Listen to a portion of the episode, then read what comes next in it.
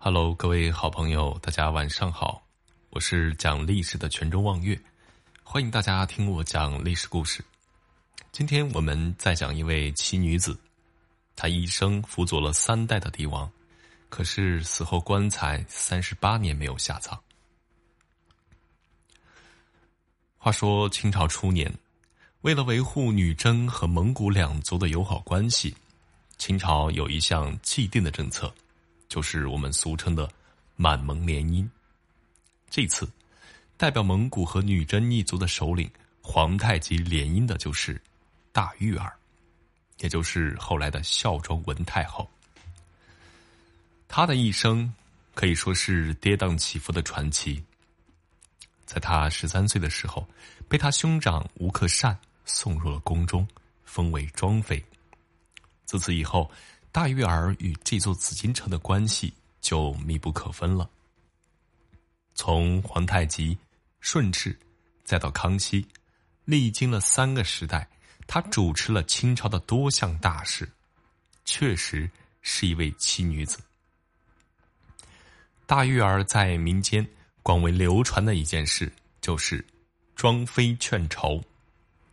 据传，一六四二年，清军。抓获了明朝有名的封疆大吏洪承畴。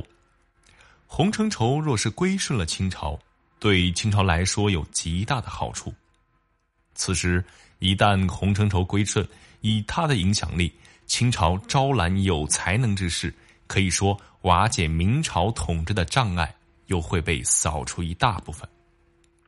之后，皇太极命令手下人将洪承畴带到了盛京，下令。让已经归降的汉臣劝降洪承畴，但是呢，洪承畴有其人颇有几分气节，为人坚毅，严谨成刀，不愿归降，这就让皇太极伤透了脑筋，愁容满面。大玉儿见此情况，提议让他去劝服洪承畴。洪承畴其人是刚正不阿，但是却有一个缺点。就是好美色。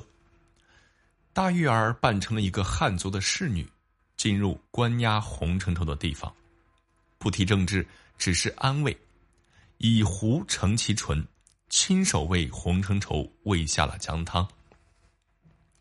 此时的洪承畴从昔日的明朝重臣，指挥百万军队的将军，沦落为异族的阶下囚。心理落差有多大，可就可想而知了。这时突然出现的这个汉族侍女温柔劝解，所以短短几天便攻破了洪承畴的心房。就这样，大玉儿短短几天便取得了洪承畴的信任。看到时机成熟，大玉儿向洪承畴挑明了自己的身份，指出了明朝朝廷的腐败和黑暗，并且。表达了皇太极求贤若渴的心情，在大玉儿晓之以情、动之以理的劝解下，洪承畴终于放弃了无谓的抵抗，归顺了朝廷。虽然这个故事广为流传，但是并未在正史中有记载，因此此事的真实性尚且存在疑问，学术界尚有争议。但我们从中可以看出。大玉儿对于政治活动的敏感性，这就说明他的政治素养是极高的。于是，当重大政治事件发生的时候，大玉儿能够很快的把握时机，掌控全局。那么，多尔衮和大玉儿是什么关系？能够让多尔衮放弃地位，甘心的辅佐顺治帝呢？历史上一直存在一种说法，叫做太后下嫁摄政王。也就是说，大玉儿为了保住顺治的地位，下嫁了摄政王多尔衮。这种改嫁的习俗在草原上很常见，但是在当时的中原人民来看，这是不可理喻的。于是也就引起了不少人的关注。那么，这种言论到底是真是假？学术界至今仍在探索。支持这个言论的人有证据。第一呢，是明遗民张煌言写的《建仪公词》，其中有一首诗写于顺治七年，诗中描写了慈宁宫中张灯结彩，举办了盛大的婚礼。当时慈宁宫中住的可不就是大玉儿孝庄皇太后吗？那么就是说，这是大玉儿和多尔衮的婚礼，就表明了太后下嫁。其二呢，是《东华录》中所写，多尔衮的罪状中有一条就是自称皇父摄政王，还经常进入皇宫内院，仿佛是在指责多尔衮与大玉儿私通，逼迫大玉儿下嫁。第三呢，则是因为大玉儿死后留下的遗嘱是让康熙不要把他和皇太极合葬，临终前他嘱咐康熙说：“太宗山陵奉安已久。”不可为我轻动，况且我心中也舍不得你们父子，就将我在你父亲的孝陵附近择地安葬。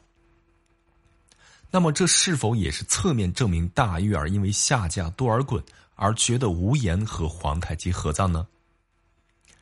但是，不支持这种说法的人也有其理由。第一呢，写诗的那个人是明朝旧臣，对清朝怀有敌意，他写的诗。能当真吗？所以他肯定是要诋毁大玉儿。